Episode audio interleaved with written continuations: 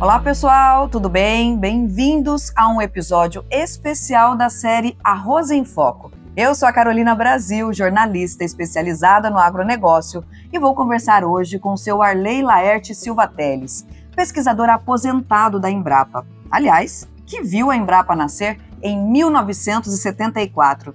Foi isso mesmo, seu Arley? Boa tarde a, todos. Meu nome é Arley Laerte Silva Teles. Eu sou pesquisador aposentado da Embrapa desde 1974. Eu me formei em 1971 já em 72 comecei atividade em pesquisa de melhoramento genético de arroz irrigado. E daí eu fiz o meu mestrado nos Estados Unidos em 76, 77 e voltei para essa unidade aqui da Embrapa. Eu componho os primeiros quadros de pesquisador da Embrapa que começou em, a funcionar na prática em 1974, janeiro de 74. Seu Arley, ninguém melhor do que o senhor que acompanhou a criação da Embrapa para contar os desafios da época, as espécies que existiam e qual era o trabalho de vocês. Vamos lá?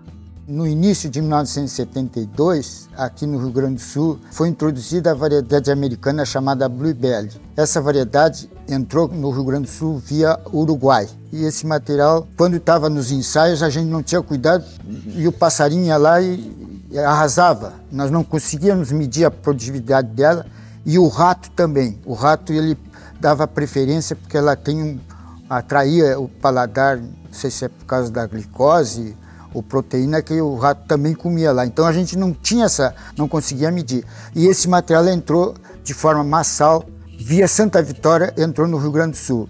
E por 1980 ela ocupou quase 90% da área do estado. E ela conquistou o paladar do povo brasileiro. Esse paladar era, era constituído porque ela tinha uma, uma textura macia após o cozimento e tinha um alto rendimento de engenho, não quebrava, o grão era vítreo, e um alto rendimento de panela. Mas ela tinha problemas na lavoura, ela não tinha alta produtividade. Era um material que exigia um aplanamento de solo, até então eram usadas variedades de porte alto, que o manejo da água não era muito exigente, ela não exigia muito a nivelamento do solo. E a colheita era manual ou mecânica, as do passado, antes de 1972. Com a entrada dessa variedade Blueberry, ela exigiu a colheita mecanizada, não dava para colheita manual. Bom, mas essa variedade ela não produzia bem, ela tinha uma média de 3.500 quilos por hectare. E nessa época começou a, a aumentar os custos de produção, houve retirada de subsídios, os juros bancários também começaram a aumentar, então ela estava quase empatando com essa produtividade, o custo com custo para produzir os 3.500 quilos. E aí a pesquisa gaúcha lançou mão de novos materiais que foram desenvolvidos uh, no Sudeste Asiático. Eles iniciaram em Taiwan, através de uma variedade semianã, que foi para as Filipinas, no IRRI.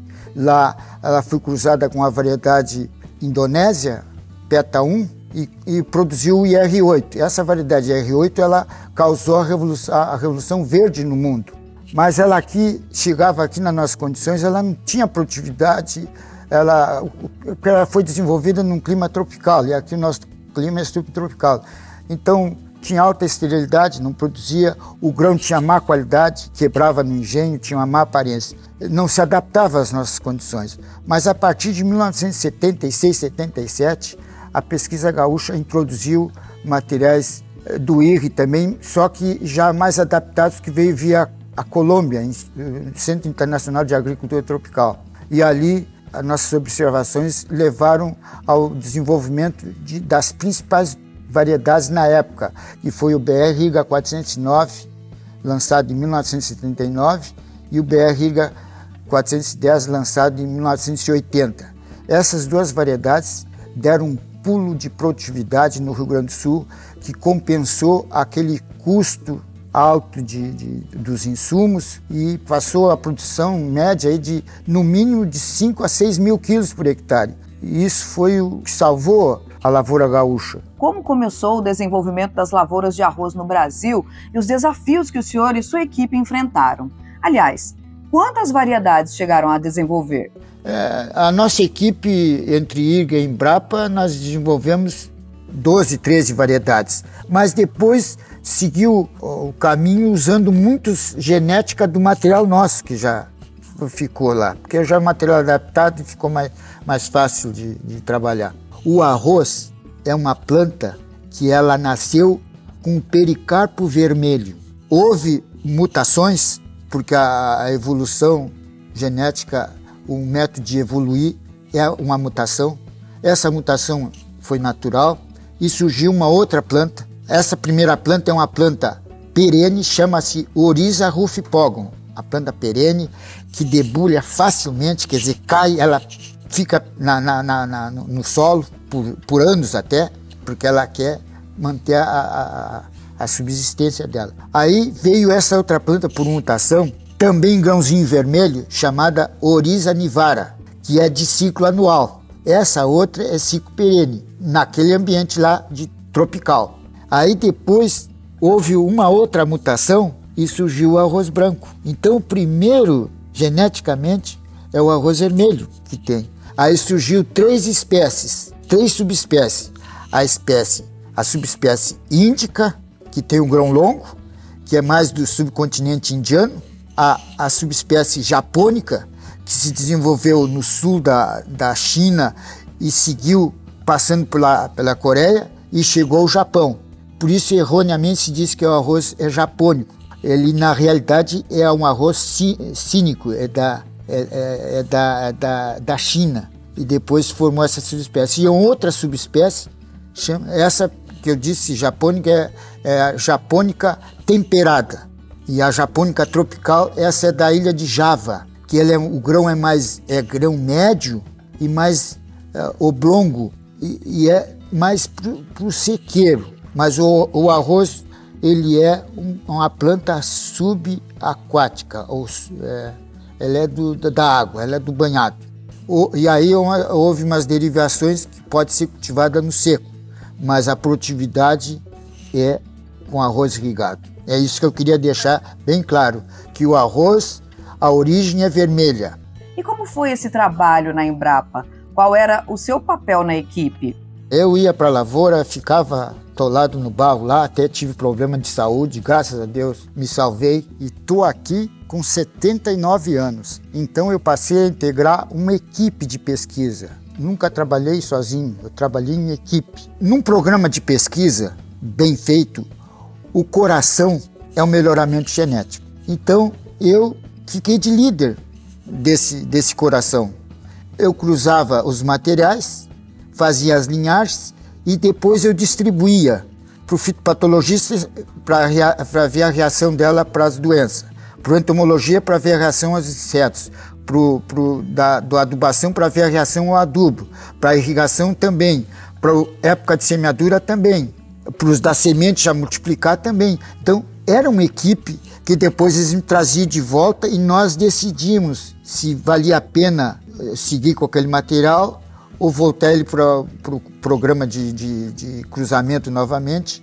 E além tinha uma rede de ensaio que era envolvia todo o estado do Rio Grande do Sul. Nós tínhamos ensaio em Uruguaiana, em Alegrete, em Santa Vitória, em Jaguarão, em Arroio Grande, para ter um, uma, uma média depois para ver como é que esse produto se desenvolvia.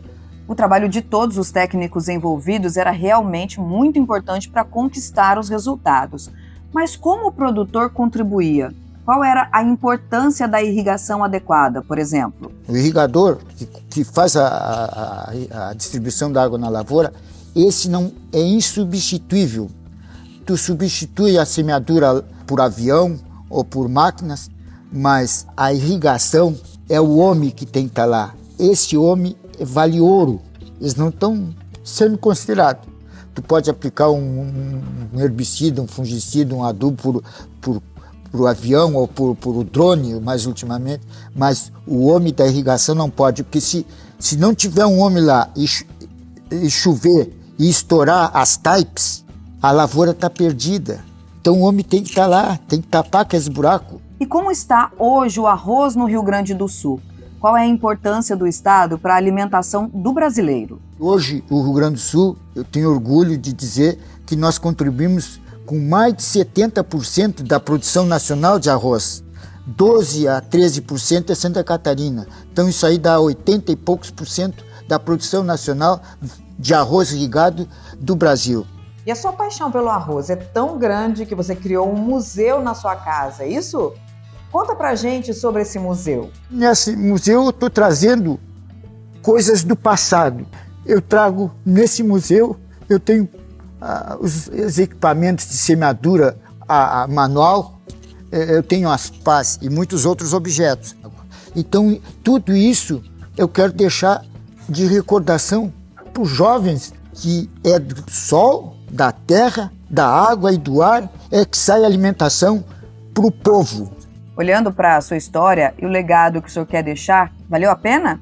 O senhor sente orgulho da sua contribuição para o mercado do arroz e para a alimentação das pessoas? Oh, se valeu a pena, é, me deixa orgulhoso. Eu me deito e durmo tranquilo, porque o povo está se alimentando. Quem não come arroz? Mas quem não come arroz nesse Brasil? Todo mundo come arroz. Já o, o, o nenê, logo para de mamar, a mamãe já dá um arrozinho em forma de papa e tal, e ali já começa o consumo. Por isso a importância do arroz. Quem é que não come arroz? É a mensagem que cada vez nós temos que melhorar a nossa manejo e produtividade porque a população está aumentando. E para atender essa demanda, nós temos que ter uma maior ainda produtividade. Seu Arley, eu quero agradecer não apenas pela sua participação nessa gravação, mas faço questão de agradecer pela sua dedicação. Nós, brasileiros, certamente devemos muito ao Senhor. Eu desejo que o seu museu e a sua história continuem inspirando os profissionais do nosso segmento. E com isso, eu encerro mais este episódio e convido você a ouvir os demais no nosso canal Arroz em Foco no Spotify. Até mais!